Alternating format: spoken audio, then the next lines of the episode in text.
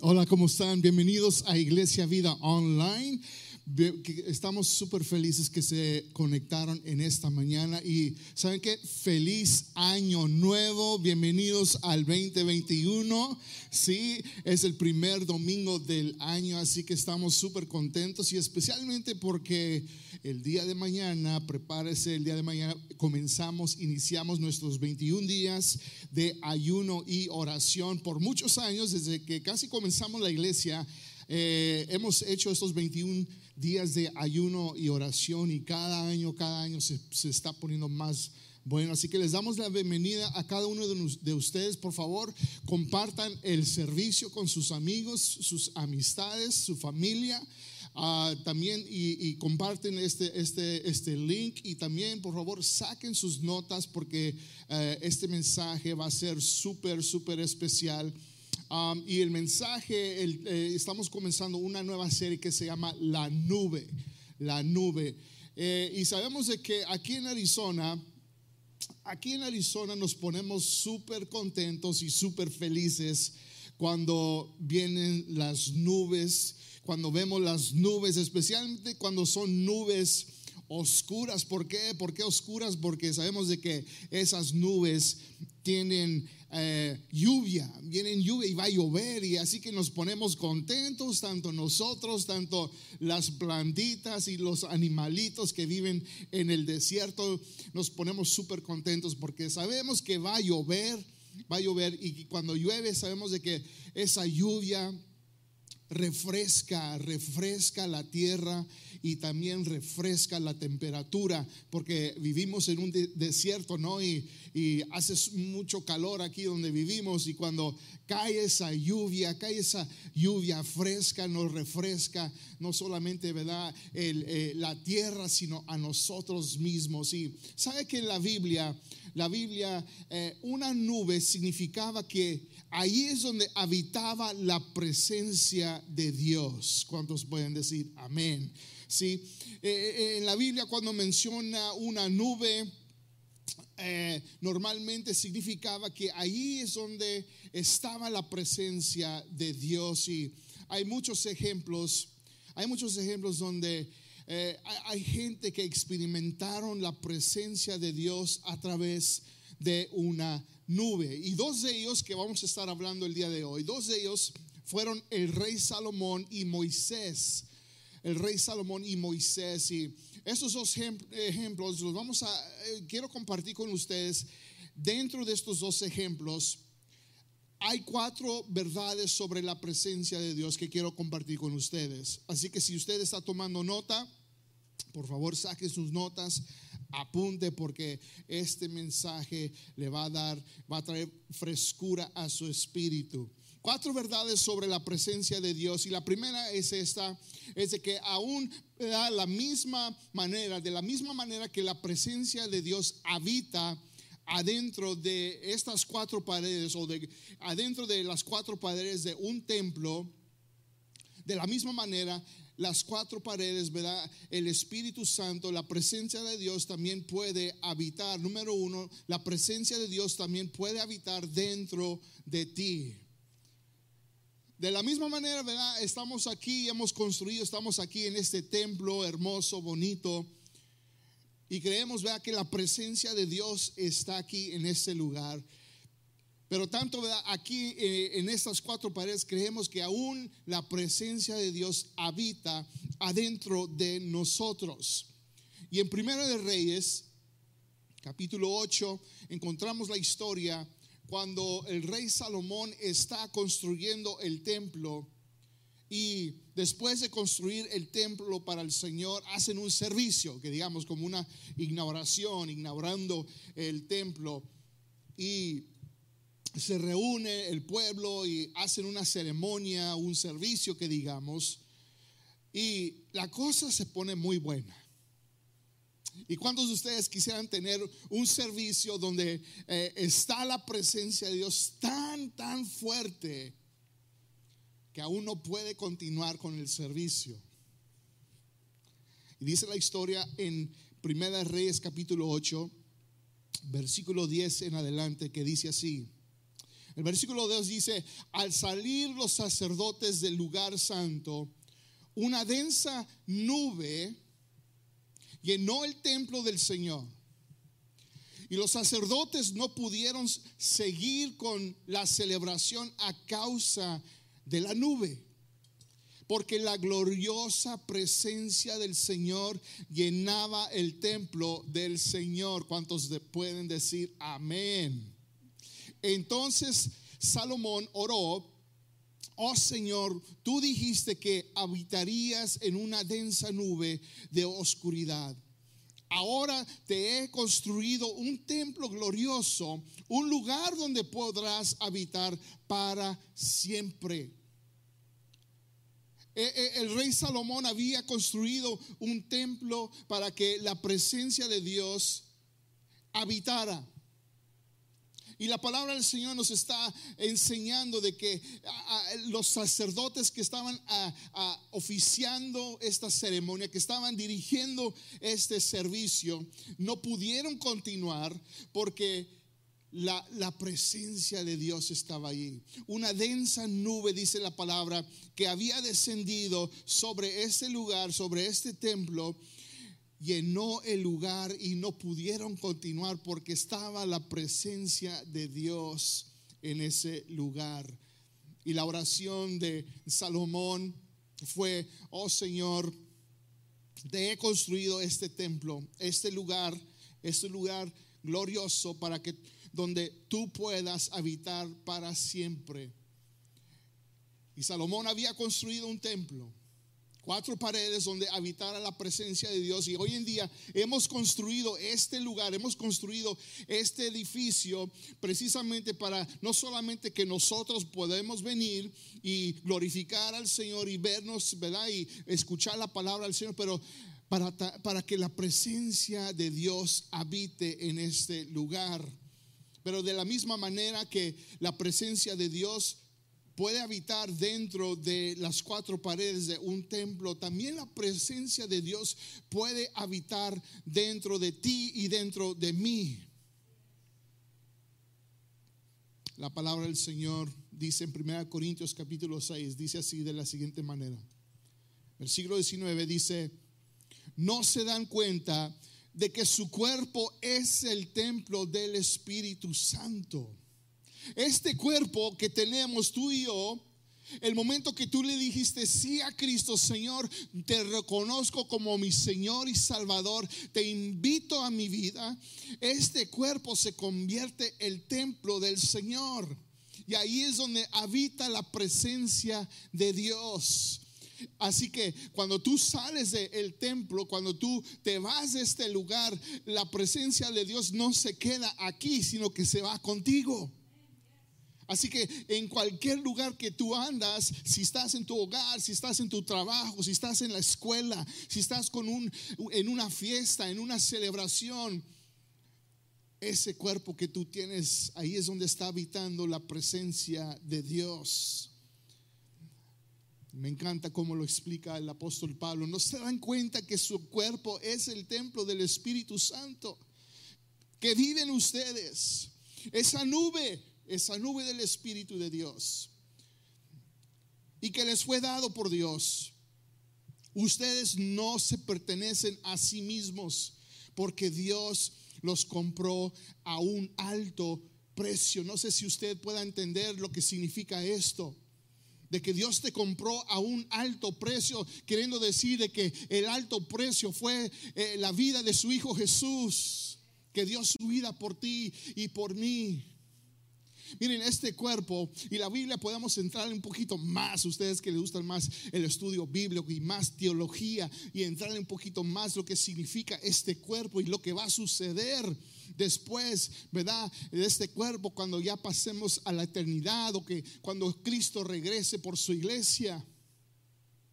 Pero simplemente en términos sencillos es de que estamos aquí en esta tierra, usted y yo y este cuerpo es corruptible, que, que, un día, ¿verdad? Se enferma y, hay, ¿verdad? Imperfecciones en este cuerpo en que vivimos.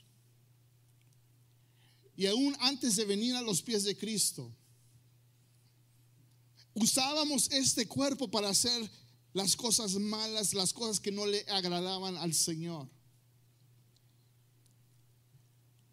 Pero ahora que le hemos dado nuestra vida al Señor, ahora debemos de honrar al Señor a través de este cuerpo que usamos. ¿Por qué? Porque es el templo del Espíritu Santo. Ahí es donde habita la presencia de Dios.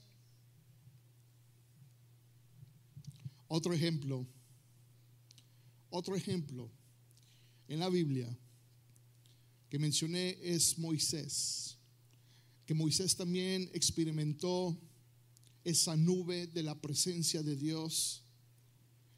Y saben que eh, eh, esta, eh, necesitamos hoy en día la presencia de Dios en nuestras vidas. No sé usted, pero necesitamos experimentar esa nube de la presencia de Dios.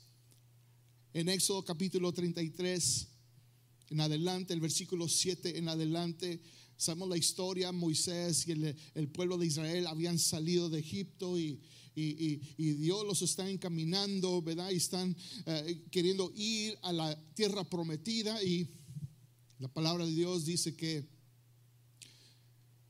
en la, por día eh, la presencia de Dios los, los guiaba a través de una nube y en la noche un fuego era lo que los guiaba y en esta historia vemos esta interacción entre Moisés y Dios y esta nube, la presencia de Dios. Y dice así la palabra del Señor, versículo 7 dice, Moisés tenía la costumbre de armar la carpa de reunión a cierta distancia del campamento y toda persona que quería hacer alguna petición al Señor iba a la carpa de reunión que estaba fuera del campamento. Ahora esa carpa de reunión era la carpa donde Moisés se reunía con Dios, porque así se llamaba por esa razón, la carpa de reunión, porque Moisés ahí iba para estar en la presencia de Dios. Cada vez, dice el versículo 8, cada vez que Moisés se dirigía a la carpa de reunión, Toda la gente se levantaba y permanecía de pie a la entrada de su propia carpa. Y todos seguían a Moisés con la vista hasta que entraba en la carpa. En otras palabras, la gente estaba viendo a Moisés. Moisés era su líder. Por eso, miren, eh, hay gente que nos está viendo a nosotros. Hay gente que nos ve. Hay gente que nos está observando y, a ver si estamos reuniéndonos con el Señor, a ver si realmente estamos habitando en la presencia de Dios. Y, la gente, porque la gente no sabía, la gente no, entendía. Pero Moisés tenía esta relación especial con el Señor, con Dios.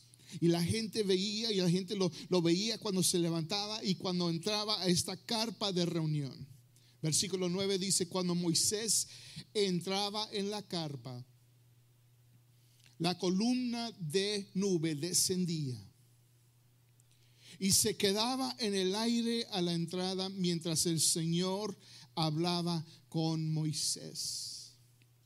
Y cuando el pueblo notaba que la nube se detenía a la entrada de la carpa, cada persona se paraba a la entrada de su propia carpa y se inclinaba ese es un buen ejemplo de una persona que tiene una relación con el Señor donde la presencia de Dios habita y otra gente queriendo decir, yo quiero ser así de esta manera. Yo quiero la misma, yo quiero eso mismo. Yo quiero que la presencia de Dios también habite en mi vida. Y la gente se inclinaba también para adorar al Señor. En versículo 11 dice, dentro de la carpa de reunión el Señor hablaba con Moisés cara a cara. Qué bonito, ¿no? Me imagino en esta carpa de reunión Moisés estando en la presencia de Dios y esa conversación con el creador del universo, con ese Dios todopoderoso. Y Dios hablaba con Moisés cara a cara como cuando alguien habla con un amigo. ¿Por qué es que vemos a Dios como una persona que no podemos alcanzar? ¿Por qué es que podemos y, pensamos muchos de nosotros, no, Dios está, mmm, quién sabe dónde allá, ¿verdad? Y no, no se fija en mí, y, Dios, ¿quién soy yo? Y, nos ponemos así pequeñitos y, hacemos a, a Dios como alguien inalcanzable. Y no es así el momento que tú y yo recibimos a Cristo como nuestro Señor y Salvador, como el Rey de Reyes, el Hijo de Dios, el momento que Él comienza a habitar en nuestras vidas y este cuerpo se convierte en el templo del Espíritu Santo. Ahí es donde habita la presencia del Señor y tú y yo tenemos el mismo acceso a ese Dios todopoderoso. Y no pienses, ¿verdad? Yo, yo a veces pensaba cuando yo veía la tele y veía estos pastores y, mega este, evangelistas, como la manera en cómo predicaban y enseñaban la palabra del Señor y, y cómo adoraban a Cristo y cómo y yo decía, wow, e, estos hombres y mujeres son increíbles. ¿Qué es lo que hacen? Y, me puse a pensar, bueno, ¿qué es la diferencia entre ellos y yo? y yo decía, nada. No es nada. Son hombres de carne y hueso, como cualquier otra persona, simplemente ellos han hecho la decisión de buscar el rostro de Dios, de vivir en santidad, de apartarse de las cosas del mundo y decir, Señor, he reconocido que este cuerpo es el templo del Espíritu Santo, es, es, es donde habita esa nube, esa presencia de Dios y te voy a honrar y te voy a comunicarme contigo y voy a buscar tu rostro y tener esa misma comunicación relación como estos hombres, gran hombres y mujeres que describe la palabra del Señor. Y dice la palabra que Dios hablaba con Moisés cara a cara como cuando alguien habla con un amigo y después Moisés regresaba al campamento mientras que, se, que, que su asistente, el joven Josué, hijo de Nun, permanecía en la carpa de reunión. Escuche bien, no sé si escuchó. Porque este joven Josué, el gran Josué, ¿verdad? que fue eh, la persona que, que tomó el lugar de Moisés después, este joven Josué, hijo de Nun, permaneció en la carpa de reunión. Yo, yo, yo pienso de que él estando allí, viendo lo que estaba sucediendo, Moisés hablando con Dios, y, si yo fuera Josué, yo también estuviera allí afuera y yo no me quería, ir. Yo no me voy a ir de ese lugar porque yo quiero estar también aquí en la presencia de, de mi Dios. El versículo 12 dice, un día Moisés dijo al Señor, tú me has estado diciendo, lleva a este pueblo a la tierra prometida, pero, pero no me has dicho a quién enviarías conmigo. Me has dicho, yo te conozco por tu nombre y te miro con agrado. Y si es cierto que me miras con buenos ojos, permíteme conocer tus caminos para que pueda comprenderte más a fondo y siga gozando de tu favor. Y recuerda que esta nación es tu propio pueblo. versículo 14 dice, el Señor le respondió, yo mismo iré contigo, Moisés. Te daré descanso y todo te saldrá bien. Les dije que hay cuatro verdades sobre la presencia de Dios. Aquí va el segundo, es esto. La segunda verdad es esta, es de que la presencia de Dios o en la presencia de Dios encontrarás descanso. En la presencia de Dios encontrarás descanso. Moisés estaba preocupado diciendo, Señor, si, si nos vamos, que tú dijiste que tú ibas a ir con nosotros. Y creo que Moisés con un poquito de preocupación porque sabiendo de que iban a ir una tierra desconocida, aunque era la tierra prometida, era una tierra desconocida. Y el pueblo de Dios también con ese temor, Moisés queriendo decirle a Dios, Dios, tú dijiste, tú dijiste que ibas con nosotros.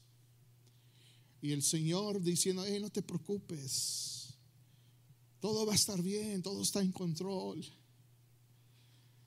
Yo te daré descanso y todo va, a todo va a salir bien. ¿Y cuántos de nosotros, verdad, estamos ahorita en estos momentos pasando por esta crisis, por esta pandemia, no sabiendo qué es lo que nos espera, sabiendo de que, Señor, estamos por un viaje, estamos pasando, ¿verdad? por esta, esta temporada en nuestras vidas, que no sabemos qué es lo que nos espera. Y queremos saber, Señor, ¿vas con nosotros?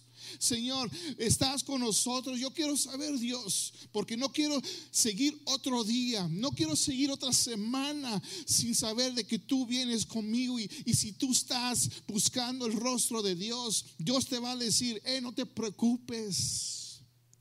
Todo va a, todo va a salir bien. ¿Por qué? Porque mi presencia está contigo. Y en la presencia de Dios encontrarás descanso. Jesús dijo en Mateo capítulo 11, eh, versículo 28, dijo esto, vengan a, vengan a mí los que estén cansados y agobiados, que yo los haré descansar. ¿Cuántos pueden decir amén? Jesús te dice, eh, si estás cansado, si estás agobiado, si, si la vida misma, las cosas de la vida, los problemas de la vida te han dado golpes acá y allá y no sabes qué hacer y tienes tanto estrés y estás pasando por estas cosas, Jesús te dice, ven a mí ustedes que están cansados y agobiados, que yo les daré descanso. ¿Y cuántos de ustedes no quieren descanso? ¿Cuántos de ustedes, y no estoy hablando, ¿verdad? En veces sí queremos descansar físicamente porque trabajamos largas horas y, es, ¿verdad? El estrés de, mantener una familia y, pagar la renta y pagar, ¿verdad? Los, los, los biles y todo lo que tenemos nos afecta. Pero en un momento, por, por un momento, que podamos decir, Señor, si yo voy a ti, tú me harás, tú me darás descanso, porque estoy en tu presencia. ¿Cuántos pueden decir amén? Y es en la, es en la presencia de Dios que también encontrarás fuerzas.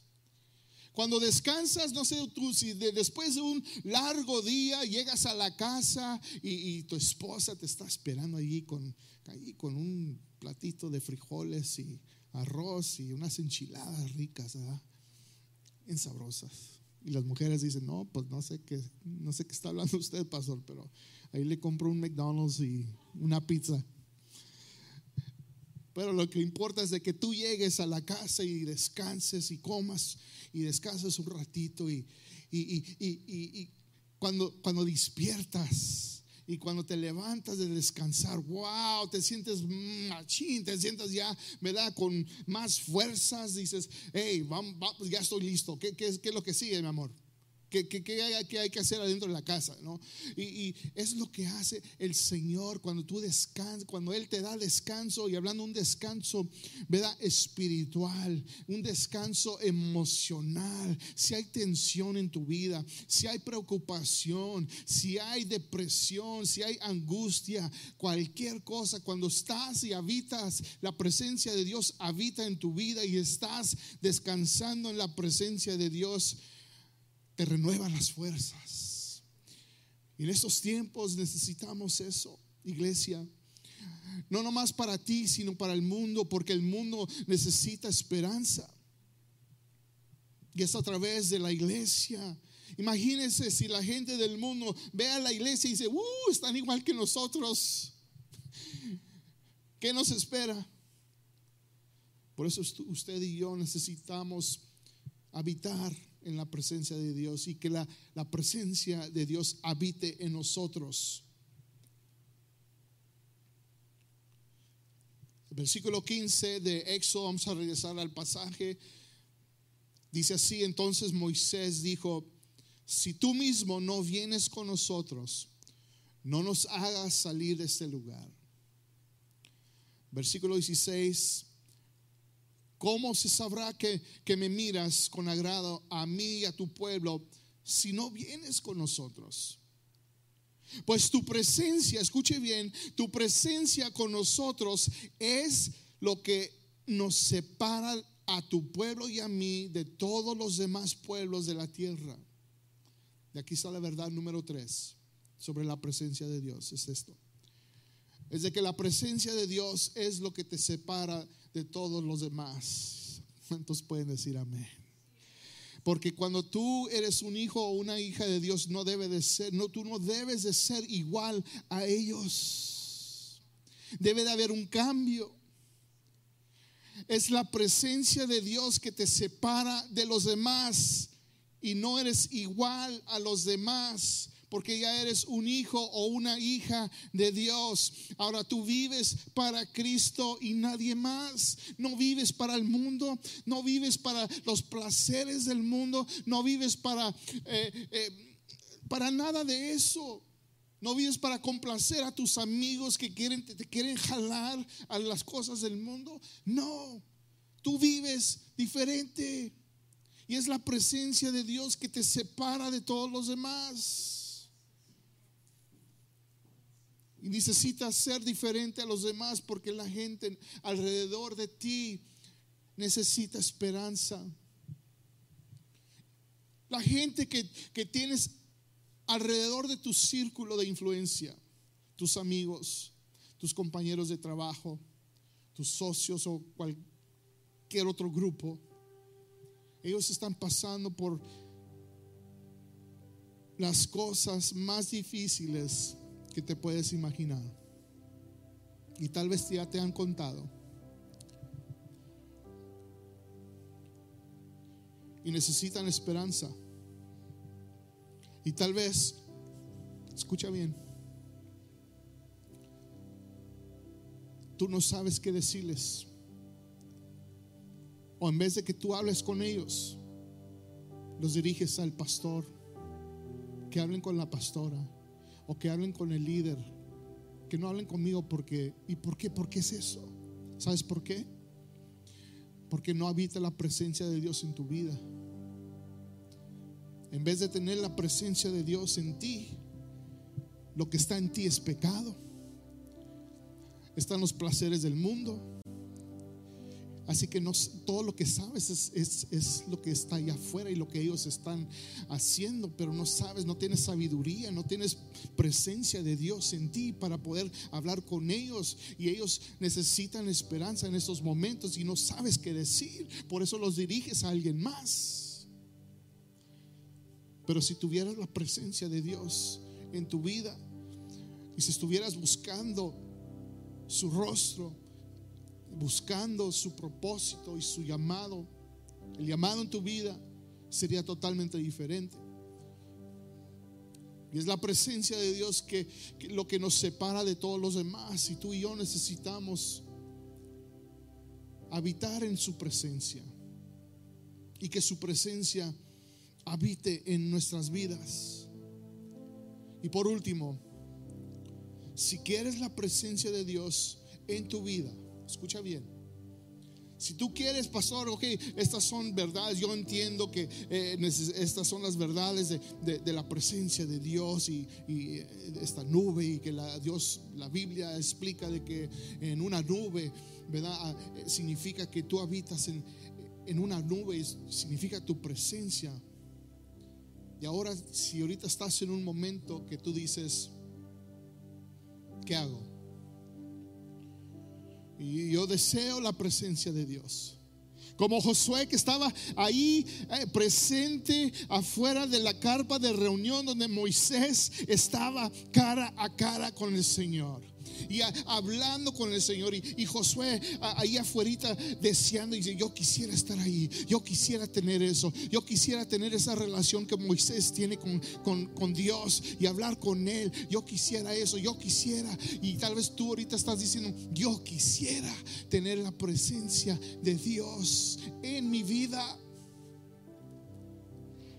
Haz esto. Si quieres su presencia, sé atrevido Be bold, be bold and ask. Be bold, hablando de ser atrevido y pídele a Dios por su presencia. Y tal vez estás ahorita, no sé si puedo porque he estado alejado de Dios y, siento una frialdad espiritual y, no me siento conectado con Dios y, no sé, y, tal vez te da temor. ¿Y sabes por qué? Hay mucha gente que en veces no viene a la iglesia porque se sienten alejados de Dios. Y saben que la presencia de Dios está en este lugar y no pueden venir por temor, por saber de que están alejados de Dios y no pueden estar aquí. Pero te voy a decir, se ha atrevido, pide y dile al Señor, Señor, yo quiero tu presencia en mi vida. Y ese es número cuatro. Número cuatro dice, pídele a Dios que te muestre su gloriosa presencia. Pídele al Señor, Señor, muéstrame tu gloria. Señor, muéstrame, muestra tu gloriosa presencia en mi vida. Y arrepiéntete, claro, hay que arrepentirnos, hay que decirle, Señor, perdóname porque no, tu presencia no está en mí. Versículo 17 dice así, el Señor contestó a Moisés, ciertamente haré lo que me pides. Imagínense, Moisés pidiéndole a Dios, Dios, yo quiero que tú vengas con nosotros. Y la petición que Moisés le da a Dios, y, Dios dice, ciertamente haré lo que me pides. ¿Por qué? Miren por qué porque te miro, te porque te porque te miro con agrado y te conozco por tu nombre. Qué bonito, ¿no? Te miro con agrado y te conozco por tu nombre, hablando de esa relación personal y íntima que Moisés tenía con, con Dios. Y el versículo 18 dice, Moisés respondió, te suplico que me muestres tu gloriosa presencia. Y la historia continúa de que Dios muestra su gloriosa presencia a Moisés y Dios va con ellos. Y de la misma manera te digo en este día, pídele a Dios que te muestre su gloriosa presencia. Y mi deseo, miren, mi deseo es de que el día de mañana vamos a iniciar nuestros 21 días de ayuno y oración. Y este es el momento que tú y yo podemos apartarnos de las cosas del mundo, consagrar, consagrar nuestras vidas, decirle, Señor, aquí estoy. Siempre comenzamos cada año dándole la primera parte, la primera parte del año al Señor, como por decir un diezmo y decir, Señor, te doy la primera parte de este año del 2021 porque quiero escuchar tu voz. Porque quiero saber qué es tu propósito para mi vida. Porque me quiero apartar de esas amistades que me, siempre me llevan por un mal camino, Señor. Padre, yo, yo, yo quiero conocer tu voluntad y tu propósito para mi vida. Yo necesito visión, Señor, para mi vida, porque no sé qué hacer con mi vida. Yo necesito, Señor, claridad. Quiero escuchar tu voz. Me quiero acercar más a ti. Quiero vivir en santidad. Señor, quiero que tú me uses para tu gloria en esta generación. Y estamos pidiendo, hay tanto por qué pedirle al Señor en este ayuno y oración. Y vamos a estar buscando el rostro del Señor corporalmente como iglesia. Buscando la dirección de Dios para nuestra iglesia y aún para tu vida. Y oramos que Dios levante hombres, mujeres, jóvenes, niños, buscando el rostro y la presencia de Dios. Señor, te damos gracias en este día, gracias por tu palabra. Y Señor, hemos escuchado, Señor, que en una nube, como dice tu palabra, Señor, tú habitas, tu presencia habita, Señor. Pero tanto que como en un templo, Señor. Habita tu presencia, Señor, en nuestros cuerpos. También tu dice la palabra que este cuerpo, el cuerpo es el templo del Espíritu Santo y tu presencia habita allí mismo. Así que Señor, donde quiera que estemos, Señor, tu presencia está con nosotros.